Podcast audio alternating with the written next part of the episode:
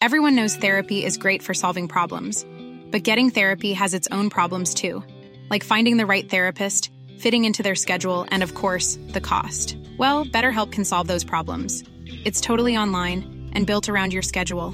It's surprisingly affordable too. Connect with a credentialed therapist by phone, video, or online chat, all from the comfort of your home.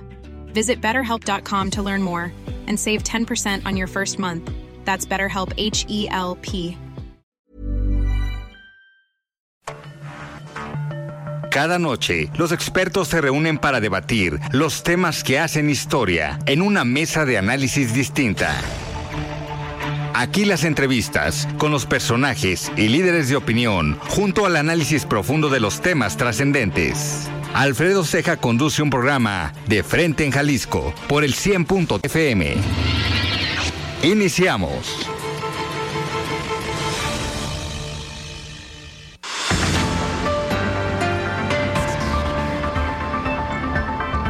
¿Qué tal? Muy buenas noches. Bienvenidos a una emisión más de De Frente en Jalisco, aquí en Heraldo Radio Jalisco. Hoy miércoles 16 de agosto quiero agradecer, como todos los días, en los controles técnicos a Antonio Luna, en la producción y redacción de este espacio a Ricardo Gómez y recordarles nuestro número de WhatsApp para que se comuniquen con nosotros, el 3330 1779 66. El día de hoy vamos a tener a esta mesa de dirigentes juveniles de organismos empresariales. Vamos a platicar con Paulina Patlán. Ella es presidenta del Consejo Coordinador de Jóvenes Empresarios del Estado de Jalisco. Nos acompaña también Armando Castaño, es presidente de la Comisión de Jóvenes de Coparmex Jalisco, y Ernesto Coronel, presidente del capítulo de jóvenes del Consejo Agropecuario de Jalisco. Como cada miércoles va a coincidir el comentario de Paulina Patlán, presidenta del Consejo de Jóvenes Empresarios, y vamos a tener también la participación de Alfonso Partida Caballero, integrante del Consejo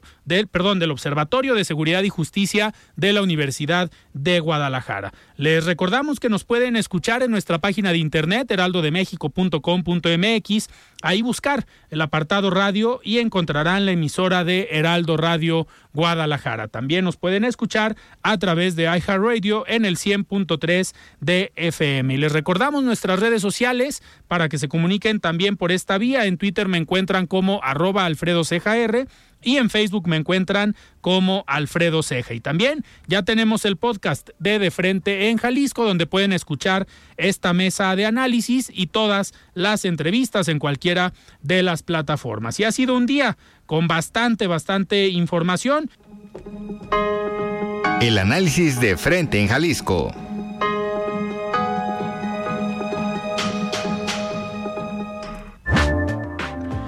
Son las 7 de la noche con 6 minutos y me da muchísimo gusto arrancar nuevamente esta mesa de dirigentes de organismos empresariales, pero la parte eh, juvenil. Vamos a estar teniendo, como lo comentaba en aquella ocasión, estas mesas una vez al mes, pues para saber el punto de vista de los empresarios jóvenes en cuanto a los temas que atañen directamente en materia económica o de desarrollo económico en el Estado y en el país pero también pues a veces se podrá poner interesante hablando de lo electoral, de lo que viene. Una de las agendas de Coparmex es la participación ciudadana, entonces estoy seguro que se van a poner buenas estas mesas y obviamente hablar de temas de coyuntura que afectan también a los empresarios, como es el caso de la inseguridad, que no podemos, eh, digamos, omitir, no podemos dejar de hablar de lo que está pasando en el Estado, en el país y que obviamente tiene un impacto en las decisiones que toman como empresarios. Simplemente ahorita en el resumen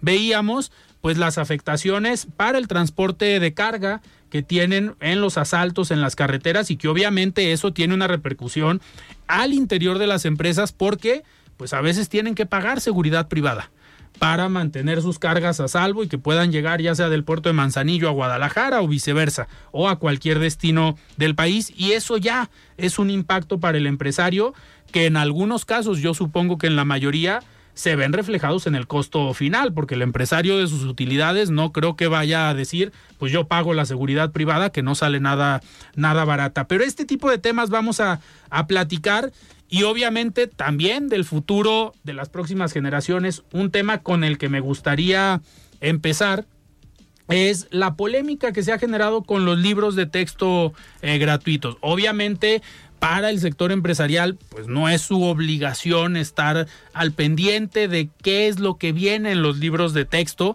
pero pues al final como Paulina, tú como mamá, pues obviamente dices, pues la educación de mi hija puede estar, eh, pues no en riesgo, pero sí, pues debo de estar al pendiente de estos temas. Pero el impacto que puede tener la educación de hoy se va a ver reflejada en el desarrollo social y desarrollo económico de los próximos años y ahí es donde entran ustedes. ¿Por qué? Porque la gente que va a llegar a trabajar a las empresas, pues tiene que estar capacitada, tiene que estar con una educación sólida, firme y obviamente de buen, de buen nivel o de buena calidad.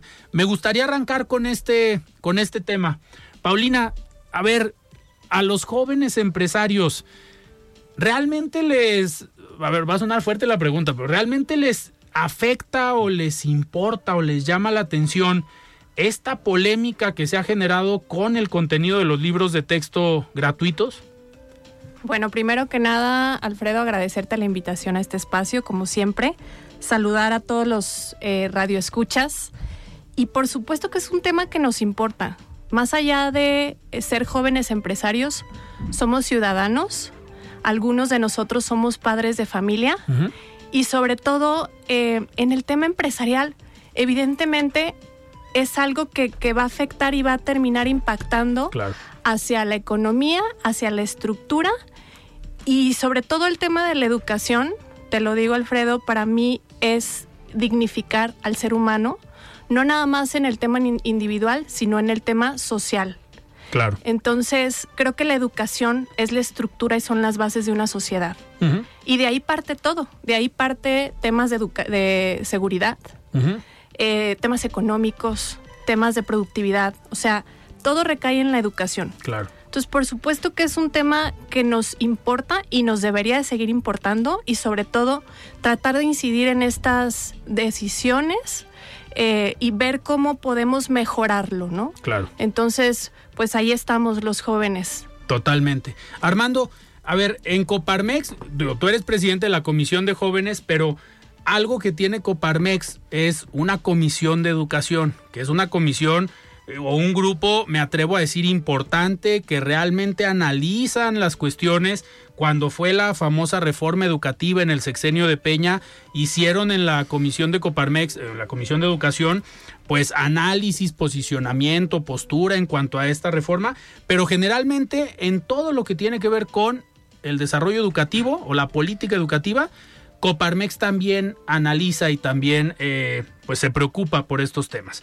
Yo lo escribía en una columna la semana pasada y decía que pareciera que en esta administración federal la política educativa pues es la que menos importa. ¿Por qué? Porque echaron para atrás una reforma educativa que lo que quería era evaluar a los profesores. Y dijeron, esa no sirve, la echamos para atrás. Nombramientos de secretarias de educación o secretarios que el perfil a lo mejor no era el más eh, adecuado o con la relación con algunos sindicatos que decías, pues no es tan entendible este nombramiento. Pero ahora este tema de los contenidos en los libros de texto que ha generado mucha polémica, pues sí nos deja mucho que pensar de la importancia que se le está dando a la educación en nuestro país. En estos cinco años, estos tres temas que acabo de mencionar. Es preocupante que la política educativa de un país sea de las que menos importa para el desarrollo del mismo? Muy buenas noches a todas las personas que nos escuchan. Alfredo, muchas gracias por esta invitación de nuevo aquí en De Frente en Jalisco y estamos completamente preocupados, como tú lo dices. El tema de la educación en Coparmex desde hace más de 90 años, cuando se, se fundó la Confederación Patronal de México, es un tema sumamente trascendente, es un eje por el cual nosotros existimos y Mm, habría que ver el por qué se está cambiando la educación, se está politizando. eso es lo que, lo que está detrás de, de, toda esta estrategia. Como ya lo mencionaste, se dejó la evaluación de los docentes. Hoy por hoy México no es evaluado por ningún organismo internacional. Yo provengo de una familia de, de maestros eh, con más de 50 años, mi abuela fue directora, mi mamá fue 30 años maestra. Es, es una profesión a la cual yo le tengo un sumo, sumamente respeto y admiración porque ellos forjan las siguientes generaciones, el futuro de México. Y pues habría que analizar la postura y ese posicionamiento muy responsable que están haciendo algunos gobernadores de detener la distribución, me parece algo admirable, lo, lo comparto. También desde la iniciativa privada se tendría que procurar que el gobierno se siente como, como está plasmado en la ley. Ellos se, se brincaron esa parte de consensar el contenido de, de, los libros y pues hay que seguir, hay que seguir eh, haciendo presión eh, desde el diálogo, claro, yo creo que las mesas de trabajo para eso existen. Y ha sido una dinámica que los organismos empresariales están acostumbrados a ello. Simplemente la vez pasada que estuviste aquí platicábamos de estas reformas en cuanto al salario mínimo eh, que pues fueron construidas en conjunto, sentados en la mesa, gobierno, iniciativa privada y que hoy yo creo que la iniciativa privada tiene mucho que aportar para la educación en nuestro país. Un ejemplo, la llamada triple hélice la llamada vinculación del sector empresarial con las universidades. Hoy vemos que en Jalisco, y lo platicábamos el otro día con el secretario de Innovación, con Alfonso Pompa, eh, pues el déficit que hay de algunas profesiones que está requiriendo la industria en Jalisco, principalmente ingenieros o algunas áreas técnicas especializadas para estas empresas transnacionales que llegan y están llegando a Jalisco y que no se encuentra todavía esta eh, dinámica de trabajo conjunto de la llamada triple o ya hasta cuádruple hélice, pero pues desde ahí podemos empezar a cuestionar qué estamos haciendo bien y qué estamos haciendo mal.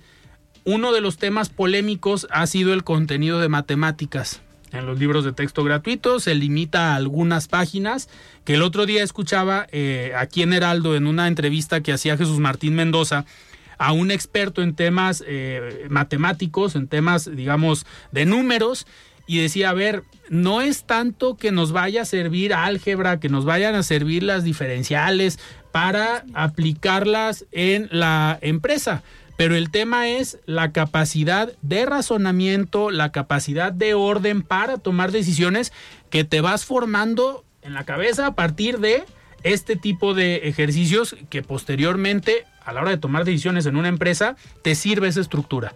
Entonces, creo que es un tema que podemos analizar ahorita. Ya tenemos en la línea y quiero regresar con ustedes con este tema de la inseguridad que se está viviendo. Tenemos en la línea a Alfonso Partida Caballero, integrante del Observatorio de Seguridad y Justicia de la Universidad de Guadalajara, precisamente para que nos dé el punto de vista o el análisis del Observatorio de Seguridad sobre estos hechos pues lamentables, Alfonso, que están ocurriendo o que ocurrieron en Lagos de Moreno, eh, pero cómo pues cómo ven esto que está pasando en Jalisco desde el Observatorio de Seguridad. Buenas noches, Alfonso. Buenas noches, con el gusto de saludar a tu público. Y pues este es un ejemplo claro de una crisis anunciada, de una irresponsabilidad institucional que está pintada para lo que está sucediendo, desgraciadamente.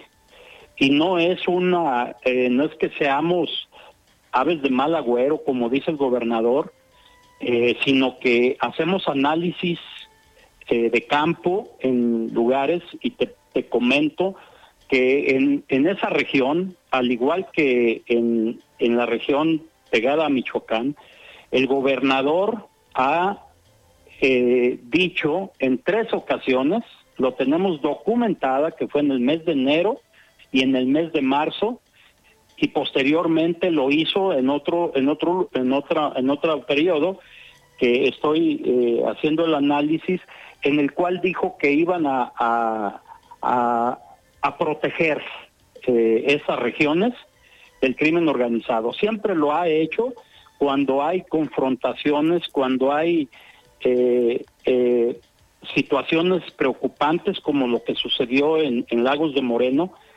eh, y, que siempre habla de un blindaje, ¿no? Así con una palabra rimbombante, de un, de un eh, blindaje, pero que no, que, que nunca hizo nada, ¿no?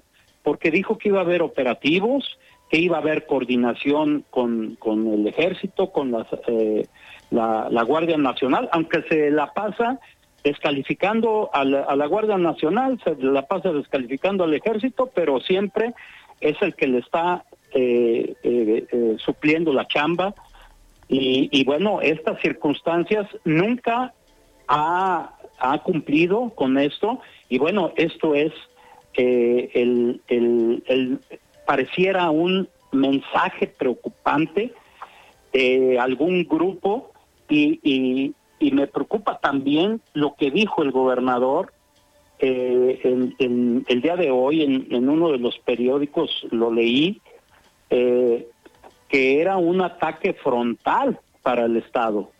Bueno, pues más bien que nos diga qué fue lo que él incumplió de esos pactos que a veces no se pueden demostrar, pero que estamos seguros eh, existen porque estos grupos han crecido en su gobierno, en su gobierno y en sus municipios donde gobierna su, partido, y estas son las partes de, una política aberrante que la pagan los ciudadanos, eh, porque esto no tiene razón de ser. Esta región, eh, Ceja, esta región de, de Lagos de Moreno, Teocaltiche, San Juan de los Lagos, eh, es una zona muy conflictiva, es una zona que simplemente hay que leer los periódicos para darnos cuenta de que hay más de 500 desplazados, ha habido ataques con, con carros bomba, ha habido ejecuciones al por mayor, y, y, Enrique Alfaro solo, solo se da cuenta cuando los medios de comunicación le, le tunden eh, con la presión, porque esto ya es, eh, esto ya no tiene razón de ser, eh, y simplemente no hay, no hay responsables. Alfonso, hacia allá iba mi siguiente pregunta. Esta dinámica de, pues, pasarle la bolita o pedir que la Fiscalía General de la República se haga cargo de la investigación, eh, ¿Es válido que pues cinco o seis días después de lo ocurrido se pida la intervención de la Fiscalía General de la República y obviamente vimos la respuesta hoy del presidente que no quiso decir nada al respecto, pero si es viable que la Fiscalía General de la República entre en la investigación eh, o le toca a la Fiscalía del Estado. Mira, los homicidios, los secuestros, los levantamientos, es responsabilidad del gobierno del Estado. Ahí está el Código Penal de Jalisco, porque también está el Código Penal Federal, y lo que dice el Código, la política criminal que se establece a través del Código Penal del Estado de Jalisco es lo, lo que viene a ser la responsabilidad del señor gobernador y de su de su cuadro formado en materia de seguridad pública. Eh, cuando se puede hacer una atracción, así es la palabra técnica, una atracción, pero ¿qué nos ha, qué nos ha dado como, como respuesta? Ustedes, tú te acuerdas en esto y el público se va a acordar del asunto de los jóvenes cineastas Ah, bueno, pues lo, atrajo la PGR y se perdió. Lo enfriaron el asunto. Díganme quién está sentenciado, cómo fue el, cómo fue el resultado. Y así todo lo que han hecho eh, en estos casos es para darle, para darle, eh, para echarle hielo a las cosas. No es cierto que, que la PGR va o la FGR va a traer el caso para investigarlo, es para taparlo. Y se echa la bolita una instancia con otra, pero esto, ¿para qué esperarse a que sucedan estos casos? Porque la, la política criminal, eh, en la política criminal se ve la planeación, la, la presupuestación y también se ve la prevención. O sea, ¿por qué no previeron? Nos está presumiendo no una, veinte veces la coordinación que existe con la Guardia Nacional y con el Ejército y con la Marina. Entonces, ¿por qué? Si están, ya están en la investigación, ya estuvieron en la investigación, estuvieron en los operativos de, búsqueda. Entonces, que no nos vengan a decir estas cosas, más bien como dice, como, dice el dicho de, de mi pueblo, cuando el arriero es tonto, por no decirlo de otra forma, le echa la culpa a las mulas. Claro. Entonces, que no eche culpas, que asuma su responsabilidad. El señor que puso de fiscal y el coordinador estratégico de seguridad son dos verdaderos ineptos. Lo podemos demostrar, lo ha demostrado eh, en, en, estos eh, cuatro años de gobierno que tienen. No están haciendo lo correcto, no tienen un plan para proteger las zonas, no hay un mapa de riesgos que se les esté aplicando, díganme, díganme dónde, para lo que sí ha hecho, mira, van 113 masacres en su gestión, 113 masacres que van más de tres muertos en cada una de ellas.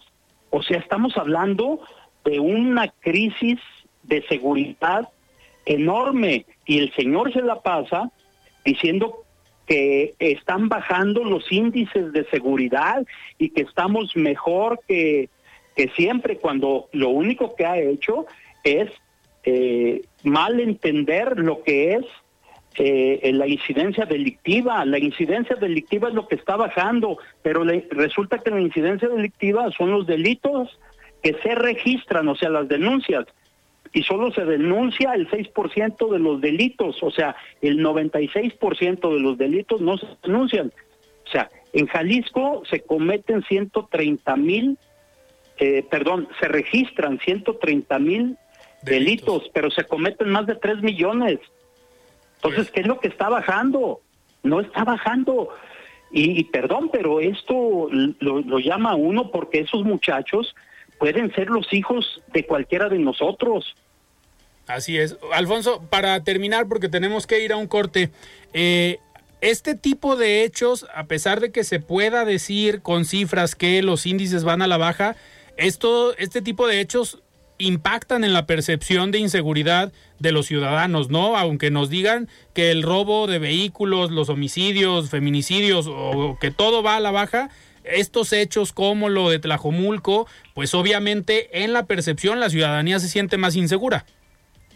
Por supuesto, estamos hablando de más del 80% y cuando baja el 1%, el, el 80% se siente inseguro y cuando baja el 1% hasta, hasta hacen ruedas de prensa, desplegados y, demás. Pero el problema es el 80% de los jaliscienses se sienten, en, en este caso, inseguros. O sea, esto no tiene parangón. ¿Cómo puedes estar presumiendo la miseria. Esto no puede ser. Y mira, mm, así rápidamente, el 18 de noviembre, eh, eh, perdón, el 22 de noviembre del año 2018, y es un Twitter del, del propio gobernador que dice, las autoridades estatales y municipales no somos invitados a la mesa de seguridad, somos responsables de la seguridad en Jalisco por mandato constitucional. Ya se le olvidó que él fue el que dijo esto y ahora dice, no, es la, inseguridad. Más bien, a lo mejor está tapando algo porque con sus ruedas de prensa y sus mensajes. Life is full of awesome what ifs and some not so much, like unexpected medical costs. That's why United Healthcare provides Health Protector Guard fixed indemnity insurance plans to supplement your primary plan and help manage out of pocket costs. Learn more at uh1.com. There's never been a faster or easier way to start your weight loss journey than with PlushCare. PlushCare accepts most insurance plans and gives you online access to board-certified physicians who can prescribe FDA-approved weight loss medications like Wigovi and Zepbound for those who qualify. Take charge of your health and speak with a board-certified physician about a weight loss plan that's right for you. Get started today at plushcare.com slash weight loss. That's plushcare.com slash weight loss. plushcare.com slash weight loss. Nos está diciendo aquí que había un pacto mafioso con estas personas y algo se rompió. Mejor que nos explique el señor gobernador. Muy bien. Alfonso, tenemos que ir a un corte, pero te agradezco, eh, como siempre, este enlace, esta llamada, para dar el punto de vista del Observatorio de Seguridad y Justicia sobre estos hechos lamentables de Lagos de Moreno. Muchísimas gracias. Estoy a tu disposición. Gracias a todos. Muchísimas gracias, Alfonso Partida Caballero, integrante del Observatorio de Seguridad y Justicia de la Universidad de Guadalajara. Vamos a un corte y regresamos. Siga con Alfredo Ceja y su análisis de frente en Jalisco por el Heraldo Radio 100.3. Mesa de análisis de frente en Jalisco con Alfredo Ceja. Continuamos. Muy bien, estamos de regreso aquí en De Frente en Jalisco. Son las 7 de la noche con 32 minutos. Y continuando con este tema, me gustaría nada más eh, no, no saber un posicionamiento de los organismos empresariales, sino su opinión y su percepción como jóvenes que hoy, pues, en Jalisco se atraviesa una crisis. Hemos visto en los últimos meses problemas con jóvenes que desaparecen, que son asesinados. Pero hoy yo les preguntaría, no con esta gorra o cachucha del organismo empresarial, como jóvenes, ¿se sienten tranquilos al salir a la calle, al ir a cenar con sus amigos, eh, al ir a un lugar público trasladándose en una plataforma o en un carro eh, de servicio de transporte público. Eh, ¿Cómo es esta percepción para ti? Si quieres empezamos contigo, Armando, como joven, ¿hoy te sientes seguro? Como joven me, me, siento inseguro, estoy preocupado por el tema, por el futuro que le estamos dejando a México en lo empresarial y más en, en el tema de jóvenes empresarios. Lo he peloteado con, mis compañeros, con mis homólogos a nivel nacional y esto es un tema, a nivel, o sea, esto es generalizado. es generalizado. Eh, lo que se invita es la estrategia de seguridad a nivel nacional no está funcionando. El día de hoy tuvimos unas declaraciones del presidente sumamente insensibles de un tema tan, tan delicado que como joven eh, me siento familiarizado. Y pues la invitación es a, a que se sienten, a que se sienten tanto, porque los tres, los tres niveles de gobierno son responsables. Tanto la federación, quien es, quien tiene las mayores instituciones, la mayor capacidad para, para ejercer este, un control, el Estado y los municipios, que los municipios pues es, tema preventivo, las, las, policías municipales en los municipios más alejados no cuentan con, con la suficiente capacidad para hacer frente a estos problemas que son sumamente complejos.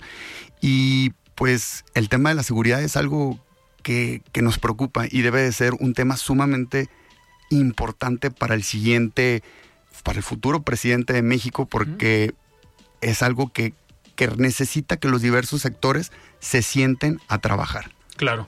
Eh, Paulina, en el caso de, en tu calidad de mujer, de mujer joven, que eres mamá, pues obviamente le va sumando eh, factores eh, de a lo mejor mayor vulnerabilidad o mayor preocupación. Pero ¿cómo te sientes cuando sales a la calle eh, con tu hija? ¿Les preocupa el tema? ¿Lo has platicado también con tus compañeros del Consejo Coordinador de Jóvenes Empresarios? ¿Qué dicen de la situación que hoy se vive?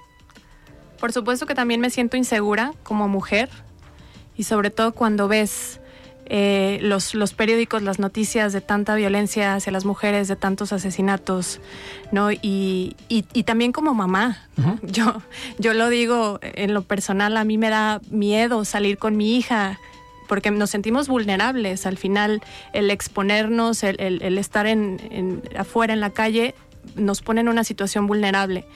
También en, la empresa, en el despacho, el 60% son mujeres.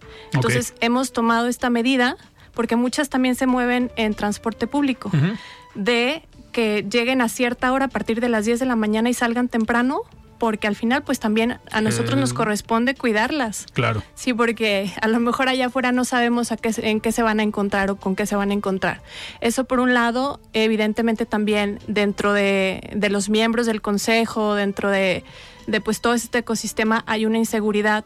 Nosotros hemos pedido mucho el diálogo con el gobernador y con el coordinador Ricardo Sánchez, eh, sobre todo para compartir esta información claro. de lo que sucede en los sectores, porque como bien comentaba Alfonso Caballero, el 6% únicamente se denuncia, pero nosotros, bueno, también vivimos otras realidades y existen otros eh, indicadores que pues es importante que exista esta comunicación y sobre todo hemos eh, generado esta mesa de diálogo y de, de compartir esta información, como te comento, para que pues ellos también sepan los indicadores de cada sector. Por ejemplo, hace rato comentabas lo que vive la industria de, de autotransporte Transporte de de carga, también el, ra- el robo a, a negocios. Entonces, todo esto es importante, eh, pues que el, el- La autoridad. la autoridad.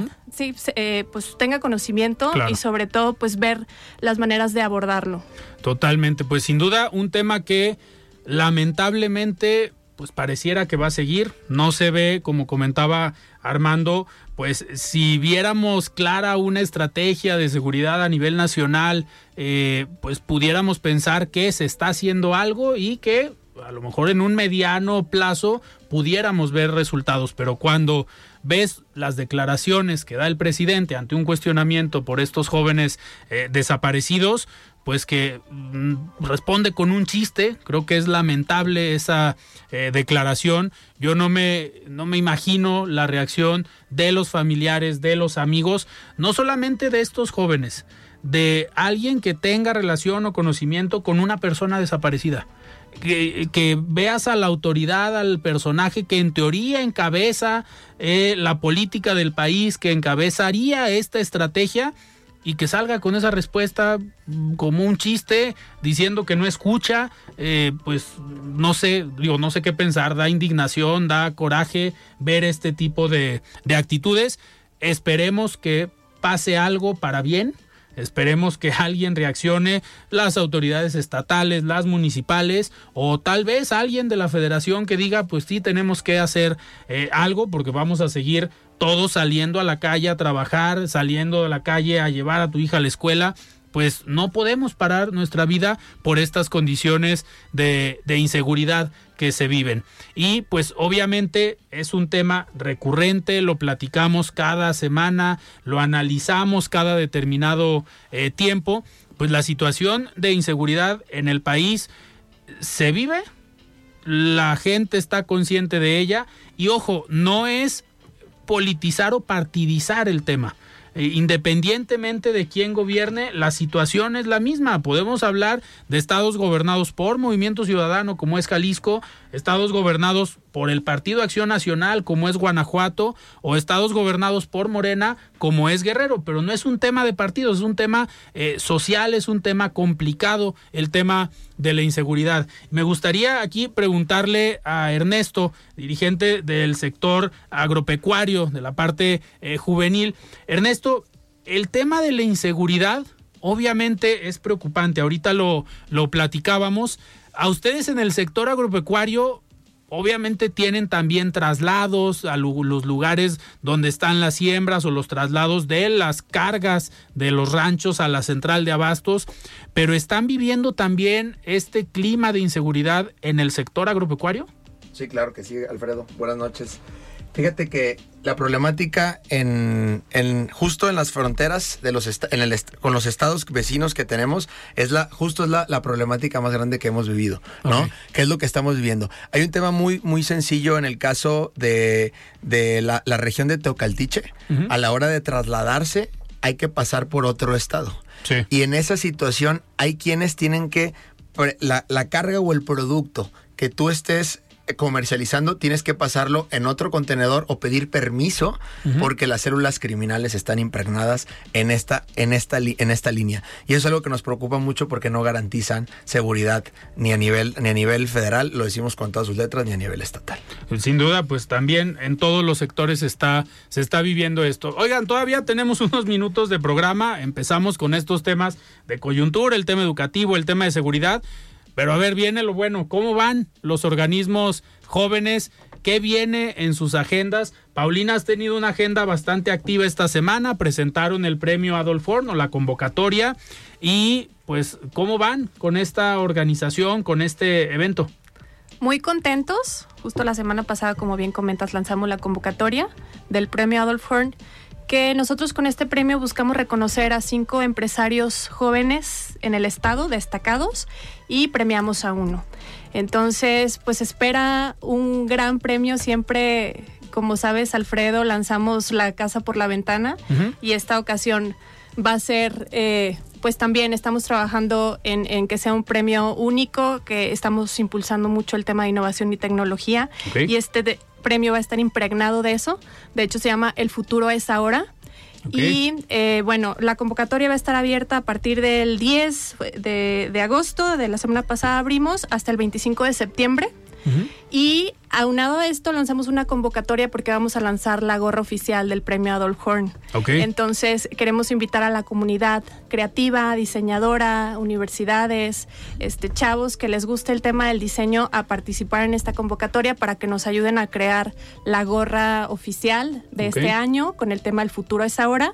Y también creamos en el metaverso un Adolf. Horn donde puedes tú crear tu avatar y lo que queremos es acercar a la comunidad también a esta tecnología Y que puedan vivir un poquito de lo que pues es el premio Adolf Horn, ¿no? Inclusive ahí recreamos un avatar de Don Adolf Horn, entonces está muy padre.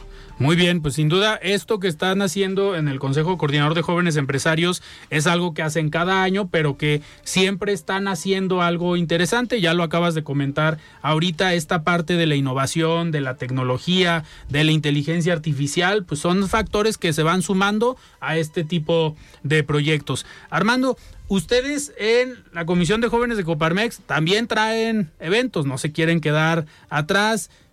¿Qué viene para la Comisión de Jóvenes? Claro, Alfredo. Mira, el tema de la participación ciudadana dentro de nuestra agenda de trabajo es un pilar sumamente importante.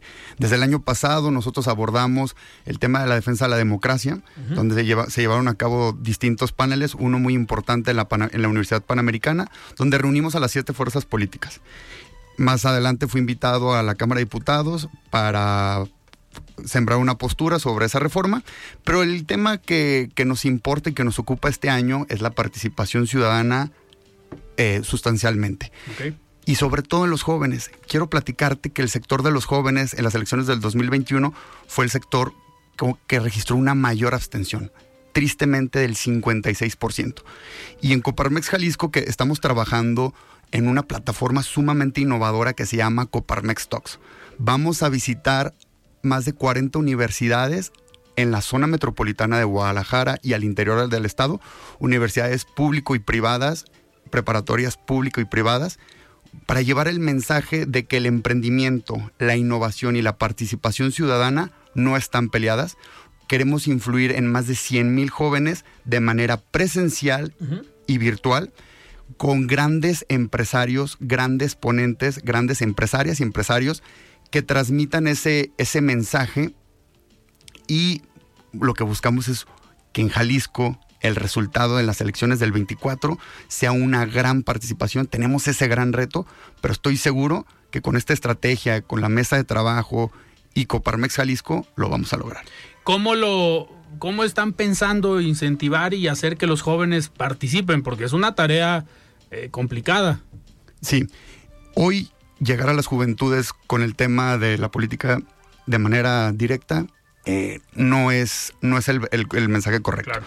El emprendimiento es la punta, la, la punta de lanza. Con, con, con- con reflexión, con información. Y más adelante buscamos también eh, en, los, en las mismas universidades tener paneles con los que serán los candidatos en, su- en su momento para informar a los, a los jóvenes y que participen eh, de manera eh, con un contenido importante sobre las propuestas que van a definir, porque lo- las decisiones que se tomen es el futuro que van a tener este, los jóvenes. Totalmente. Eh, y en el caso del Consejo Agropecuario, Ernesto, ¿qué viene para este segundo semestre del año? ¿Qué proyectos eh, traen? Si te fijas, digo, traen proyectos distintos. Paulina en el Consejo con la parte del evento del premio Adolf Horn, eh, Armando con esta parte de la participación ciudadana, que no es ajena a, tus actividades, es un tema también que te gusta la participación ciudadana en temas eh, político-electorales, pero ¿qué viene para el Consejo Agropecuario? Gracias, Alfredo. Como anteriormente lo habíamos platicado, hemos estado colaborando con el Congreso, en el Congreso del Estado de Jalisco, justo para, estamos impulsando una iniciativa de ley para apoyo a los jóvenes. Ya se había trabajado anteriormente, traían un proyecto similar al de Nuevo León, Armando lo estuvo ahí peloteando un poco sobre la ley de emprendedurismo y hacer algunas mejoras. Ah, junto a ello, estamos trabajando en la, en la Comisión de Desarrollo Productivo Regional para em, iniciar unas mesas donde tengan participación los jóvenes de todos los sectores. Ok. Hubo justo la semana, esta semana tuve una reunión con diputados integrantes de la comisión, ahora que regresó el Congreso, donde les haremos una invitación a, a los diferentes eh, organismos jóvenes para iniciar estas mesas y este proyecto, además de, de los, hay justo dos jóvenes diputados aliados de, difer- de diferentes partidos políticos dentro de esta comisión, tanto de Acción Nacional como del Revolucionario Institucional, donde vamos a trabajar en conjunto y quien lo preside es un diputado de Movimiento Ciudadano. También el, el tema es que podamos transitar juntos de todas las fuerzas políticas y empezar estas mesas eh, en estos días. Anteriormente, en la reunión que tuvimos con el secretario de, de Agricultura a nivel nacional, pudimos concretar apoyos para el tema del sorgo y del maíz por la caída del precio en la, en el- la problemática que hubo con Segalmex. Entonces, eh, justo ya hubo un acercamiento con productores de la región de la Ciénega, con el delegado de la Secretaría de Agricultura. Estamos caminando en ello y se va a buscar que siga, se sigan impulsando estos. estos Ernesto, apoyos. como nos gusta también aquí lo político, ¿quiénes son los diputados que están en esta comisión? Porque sería interesante a lo mejor invitarlos cuando vayan ya armando estas mesas de diálogo, estas mesas de negociación, pues armar una mesa aquí con ustedes, pero que también venga alguno de los diputados, eh, pues para que nos platique cómo lo están claro, viendo claro. desde el Congreso. ¿Quiénes Eh, son? Exacto. En la, por ejemplo, en la, en la Comisión de Desarrollo Productivo Regional está el diputado Abel Hernández de Acción Nacional. Ok, diputado joven que es también. un diputado joven, fue dos veces alcalde de Tocaltiche, de un municipio complejo. Y él, él es joven, es, eh, fue el único que ganó por mayoría de Acción Nacional de las, el- en el distrito de Tepa, que es la cabecera, y él está muy comprometido con, con este proyecto. Y el diputado Julio Covarrubias, también de, que también forma parte de la Comisión de Desarrollo, de Desarrollo Económico, que es el secretario de la comisión. En estas dos comisiones se van a tra- tra- trabajar en conjunto. Ambas las presiden tanto la diputada Gabriela Cárdenas, que, es, del Movimiento Ciudadano, la Comisión de Desarrollo Económico, que también está en total colaboración con nosotros y al igual de estar, de estar eh, transitándolo con el diputado Eduardo Ron de la Comisión de Desarrollo Productivo Regional, ¿no? Entonces, a través de, de los, de los diputados, no dejemos, no dejemos fuera a la diputada María Padilla, también que es una diputada que la verdad, eh, con toda la apertura, ha estado en, en- total disposición de, de- de- de jalar con los jóvenes y, y esto se trata de no tener colores, ¿no? De que todas, Claro. las, todas las fuerzas políticas puedan, puedan unirse porque si hay algo que hay una, o sea, si hay una problemática ahorita es el tema de los alimentos, el tema del campo, ¿no? Así o es. sea, sí, sí lo hablamos la vez pasada, el tema del dólar, eh, pone en riesgo a todos los exportadores. Entonces, sí es una problemática que tanto en la parte industrial como en cualquier tipo de, de empresa, Sí. no, no, ma- o sea, sí pone en riesgo todo el esquema y más la, la incógnita, el temor de lo que vaya a pasar, ¿no? Entonces, sí, sí, por eso lo, lo decía, eh, el tema es sumar a todas las fuerzas políticas Sí. y hacer un llamado a participar e involucrarnos más en la vida pública del país. Y es que al final volvemos a lo mismo, la actividad empresarial no está peleada, al contrario, debe trabajar en conjunto con la actividad pública, gubernamental, ya sea desde el legislativo, en estas mesas en materia de seguridad, con el coordinador del gabinete de seguridad o con cualquier funcionario público que pueda tener incidencia en el futuro de los organismos empresariales. Oigan, pues nos quedan cuatro eh, minutos antes de, de despedirnos. Me gustaría cerrar hoy eh, preguntándoles, ya nos dijeron qué viene, qué es lo interesante para los organismos, pero me gustaría, a ver, algo que nos ha llamado mucho la atención y lo hemos platicado, es la parte del desarrollo del país, del desarrollo económico. Hablamos de educación, hablamos de seguridad, pero ¿cómo están viendo el desarrollo económico del país? que es también lo que les afecta o les beneficia directamente. La política en nuestro país en materia económica de apoyo a los emprendedores, de apoyo a los empresarios jóvenes y también aquí en el Estado, ¿cómo le están viendo? Un minuto, empezamos si quieres contigo Armando. Eh, Lo compartí en la semana. lo compartí en la semana. Eh, hoy por hoy la desigualdad cada día crece más. La pobreza, las estadísticas acaban de salir. México tiene 9 millones más de mexicanos en extrema pobreza. Y el tema en las juventudes es que los salarios no alcanzan. Un profesionista en México gana 13 mil pesos, de acuerdo al observatorio de la Secretaría de Trabajo. Y una familia de cuatro personas necesita 27 mil pesos de manera quincenal para subsistir con una vida digna las siguientes propuestas de los siguientes gobernadores, de los siguientes presidentes, tienen que estar encausados en mejorar la industria, tener una industria nacional competitiva y de calidad, que genere mejores empleos, que le dé trabajo a más ingenieros, pero también trabajar desde las universidades en los siguientes programas para que todas esas inversiones que están llegando por el New Shoring estén sustentadas en planes reales. Totalmente. Ernesto.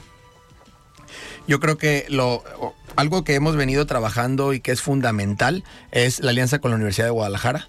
A través del, del CUCBA y de otros centros hemos impulsado la participación tanto en la, en la comercialización como también en los foros y invitaciones a esto que, que, hemos venido platicando, ¿no? Yo creo que al final tenemos que cuidar ambas partes, tanto la participación en la, en la, en la vida política, vida pública del país, como también que sepan y tengan el conocimiento de la parte técnica de desarrollo económico, porque creo que si no traes el, conocimiento de ambas partes, no vas a poder destacar y, y seguir fortaleciendo a los jóvenes del campo.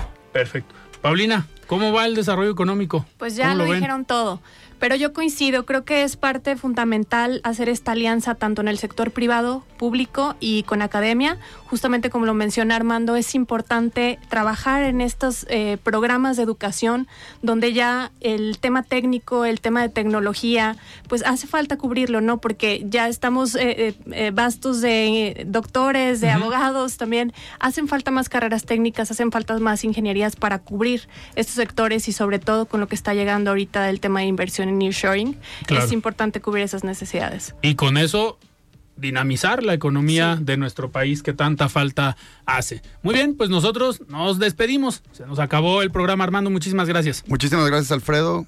Buen día a todos. Ernesto. Muchas gracias, Alfredo, a ti y a todo tu auditorio. Buenas noches. Paulina, muchísimas gracias. Encantada. Muy bien, pues nosotros nos escuchamos el día de mañana. Mañana estará con nosotros Andrea Blanco, y es coordinadora de construcción de comunidad en el Ayuntamiento de Guadalajara para platicar todos estos proyectos que están haciendo desde el Ayuntamiento en Guadalajara. Nosotros nos escuchamos el día de mañana. Yo soy Alfredo Ceja. Muy buenas noches.